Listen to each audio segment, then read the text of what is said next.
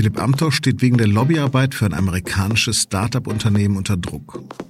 Welche Konsequenzen das für den jungen, aufstrebenden CDU-Politiker haben könnte, darüber habe ich mit dem Berliner SZ-Parlamentskorrespondenten Stefan Braun gesprochen. Sie hören auf den Punkt den SZ-Nachrichten-Podcast. Am Mikrofon ist Lars Langenau. Schön, dass Sie zuhören. Der 27-jährige Philipp Amthor trägt immer Schniekeanzug und Krawatte und ist damit quasi der konservative Gegenentwurf zu doch eher lässigen Gleichaltrigen. Amthor kommt aus einfachen Verhältnissen und ist sehr ehrgeizig. Mit 16 kam er zur Jungen Union und mit 25 hat er für die CDU schon einen Wahlkreis in Mecklenburg gewonnen. Damit ist er der Jüngste, der einen Bundestagswahlkreis direkt gewonnen hat und der zweitjüngste Abgeordnete des aktuellen Bundestages. Ende der Woche wollte er eigentlich auch noch der jüngste CDU-Landesvorsitzende werden und kommendes Jahr dann gegen Ministerpräsidentin Manuela Schwesig von der SPD antreten. Ein kometenhafter Aufstieg. Amthor ist auch gern gesehener Gast in Talkshows und hat sich sogar in die satirische RBB-Talkshow von Kurt Krömer getraut. Würdest du mit sowas aus dem Amt fliegen, wenn du jetzt die 10 Euro einsteckst und du nimmst dafür keine Quittung? Also, das müsste ich natürlich als Spende, als Abgeordnetenspende verbuchen, hm. aber ja, nee, solche Dinge mache ich grundsätzlich nicht. Machst du nicht? Nee, das ist gut hier. Nicht in der CDU, was? Nee. Die einzigen, die mich Krömer machte bei Amthors Satz, solche Dinge mache ich grundsätzlich nicht, eine Pinocchio-Nase. Ziemlich prophetisch, denn am Freitag berichtete der Spiegel über dubiose Geschäftskontakte von Amthor. Demnach hat er mindestens 2817 Aktienoptionen des New Yorker Unternehmens Augustus Intelligence. Teilhabe der Firma ist übrigens auch Ex-Verteidigungsminister Karl Theodor zu Gutenberg. Dem Spiegel zufolge hat Amthor in einem Brief an Bundeswirtschaftsminister Peter Altmaier Lobbyarbeit für das Unternehmen gemacht. In dem Schreiben lobt Amthor das Start-up und bittet Altmaier um politische Unterstützung. Außerdem liegen dem Spiegel Unterlagen über Reisen um die Welt und Übernachtungen in teuren Hotels vor, die Amthor mit Augustus Mitarbeitern unternommen hat. Wer das bezahlt hat, sagt Amthor bisher nicht. Bis jetzt hat er noch eine dürre Entschuldigung veröffentlicht, die folgendermaßen lautet. Ich bin nicht käuflich, gleichwohl habe ich mich politisch angreifbar gemacht und kann die Kritik nachvollziehen. Es war ein Fehler. Bleibt die Frage an meinen Berliner Kollegen Stefan Braun. Ist aus Amthor einfach nur ein ernstzunehmender, vollwertiger CDU-Politiker geworden? Letzteres wäre natürlich die zynische Variante. Ich würde sagen, er ist jedenfalls abgerutscht in eine Situation, die vor allem jüngeren Abgeordneten gerne mal passiert. Sie werden ganz schnell ganz wichtig für irgendjemanden, fühlen sich da irgendwie angezogen, interessiert, wichtig und ernst genommen. Und in diesem Spiel hat er sehr schnell ohne irgendwelche Schutzmechanismen mitgemacht. Also ich würde sagen, er ist noch nicht endgültig käuflich. Den Prozess hatte man noch nicht erreicht, aber er war nah dran, für dieses Unternehmen Grenzen zu überschreiten. Jetzt gibt es ja eine dürre Entschuldigung von ihm. Reicht das denn aus? Ich würde sagen, nein. Das, was bislang bekannt ist, oh, es tut mir leid und oh, ich habe zurückgezogen und ich habe die Geschäftskontakte irgendwie abgebrochen, das reicht natürlich deshalb nicht aus, weil er ja in dem Netzwerk des Unternehmens schon unterwegs war. Er hat also Reisen mitgemacht, offensichtlich teure Reisen, das wissen wir von der Spiegelrecherche. Er hat äh, an verschiedenen Stellen in Europa und in Amerika eben Lobbyarbeit betrieben. Jetzt muss man sagen, einfach für ein Unternehmen zu werben, ist noch kein Verbrechen.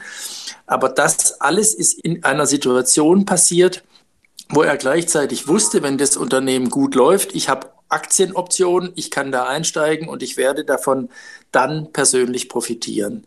Insoweit würde ich sagen, hochproblematisch und erklärungsbedürftig, nach wie vor. Was macht denn eigentlich diese Firma?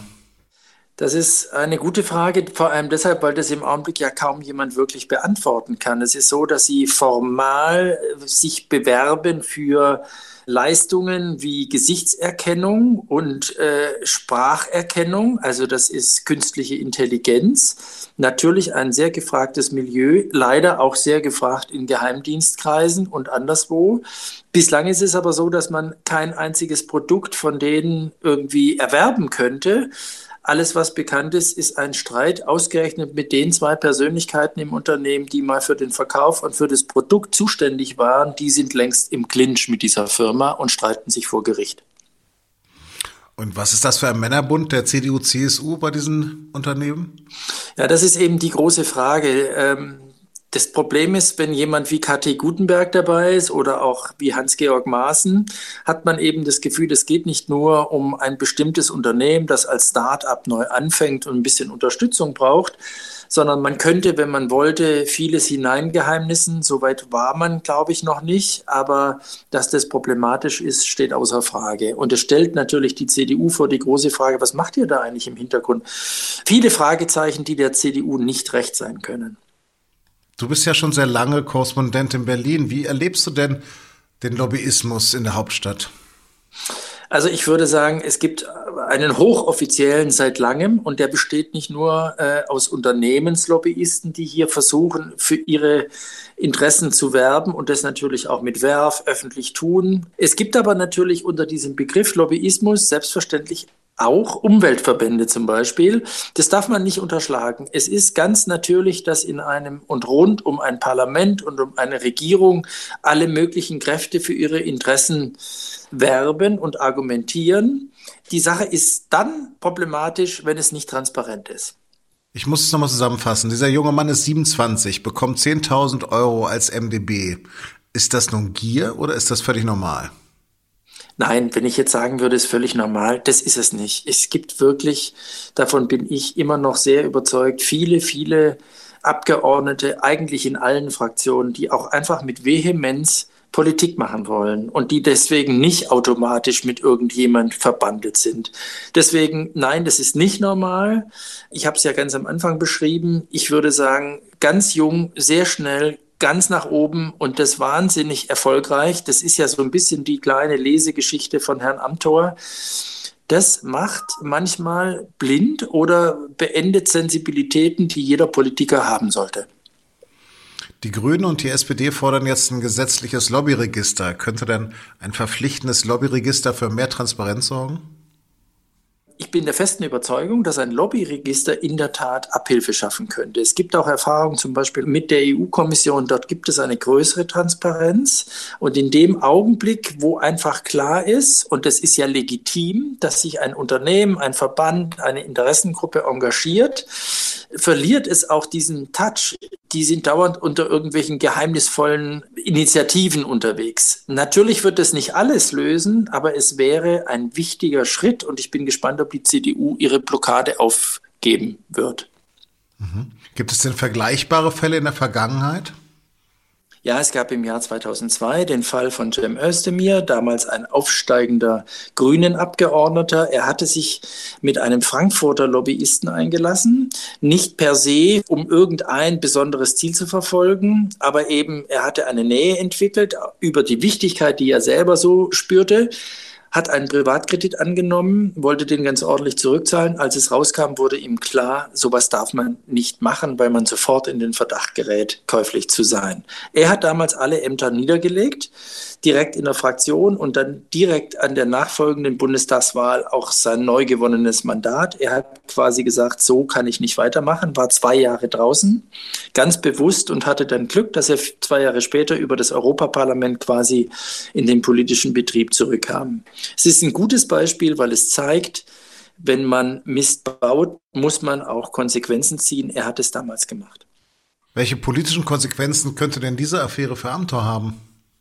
Das hängt sehr stark an der CDU. Ich habe bislang nicht den Eindruck, dass er ähnlich, sagen wir mal, tiefgehend ein schlechtes Gewissen und ein schlechtes Gefühl hat, was seine eigene Glaubwürdigkeit anbetrifft. Er möchte ja eigentlich wahnsinnig gern CDU-Landesvorsitzender in Mecklenburg-Vorpommern werden. Jetzt hängt es eigentlich an diesem Landesverband zu sagen, ganz ehrlich, Philipp Amthor, das geht nicht. Wenn Sie das nicht tun, dann kriegt er fast so was wie eine Weißwaschung. Ähm, ob ihm das auf Dauer gut tut in der großen CDU, weiß ich nicht. Aber wir wissen ja, es gibt rasend schnell wieder andere Themen. Ähm, ich würde mir das an seiner Stelle nicht zumuten, weil es eine Belastung bleiben wird. Aber die Wahl ist doch schon am 19. Juni. Deswegen stehen die auch unter Zeitdruck. Keine Frage. Vielen Dank für diese Einschätzung. Bitte sehr. Tschüss. Zwei Drittel aller Studierenden brauchen Nebenjobs, um ihr Studium zu finanzieren. Wegen der Corona-Pandemie fallen viele dieser Jobs weg. Studierende, die deshalb finanzielle Probleme bekommen haben, können jetzt Corona-Nothilfe beantragen. Bundesbildungsministerin Anja Karliczek hat versichert, dass die monatlichen Zuschüsse von bis zu 500 Euro nicht zurückbezahlt werden müssen. Sie sind auch nicht abhängig vom Alter oder der Semesteranzahl. Für die Zuschüsse kann man sich ab Dienstag in einem Online-Verfahren registrieren. Ein Offizier der Bundeswehr-Eliteeinheit KSK beklagt in einem Brief an Verteidigungsministerin Kramp-Karrenbauer strukturellen Rechtsextremismus in seiner Einheit.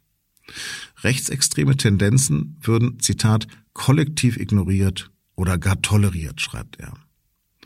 Das Verteidigungsministerium will zeitnah auf die Vorwürfe reagieren. Der Verfassungsschutz in Brandenburg stellt den gesamten AfD-Landesverband unter Beobachtung. Die Gründe dafür sind laut Verfassungsschutz, Zitat, die rechtsextreme Position einzelner Mitglieder, den großen Einfluss des kürzlich aufgelösten Flügels und den engen Kontakt zu anderen rechtsextremen Organisationen.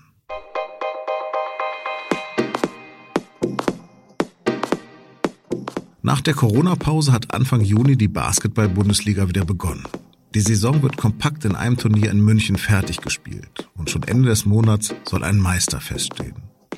Wie gut das Format funktioniert, darum geht es in der neuen Podcast-Folge und nun zum Sport. Mehr dazu auf sz.de-sportpodcast. Das war auf dem Punkt am Montag, den 15. Juni. Redaktionsschluss war 15 Uhr. Vielen Dank fürs Zuhören und bleiben Sie uns gewogen.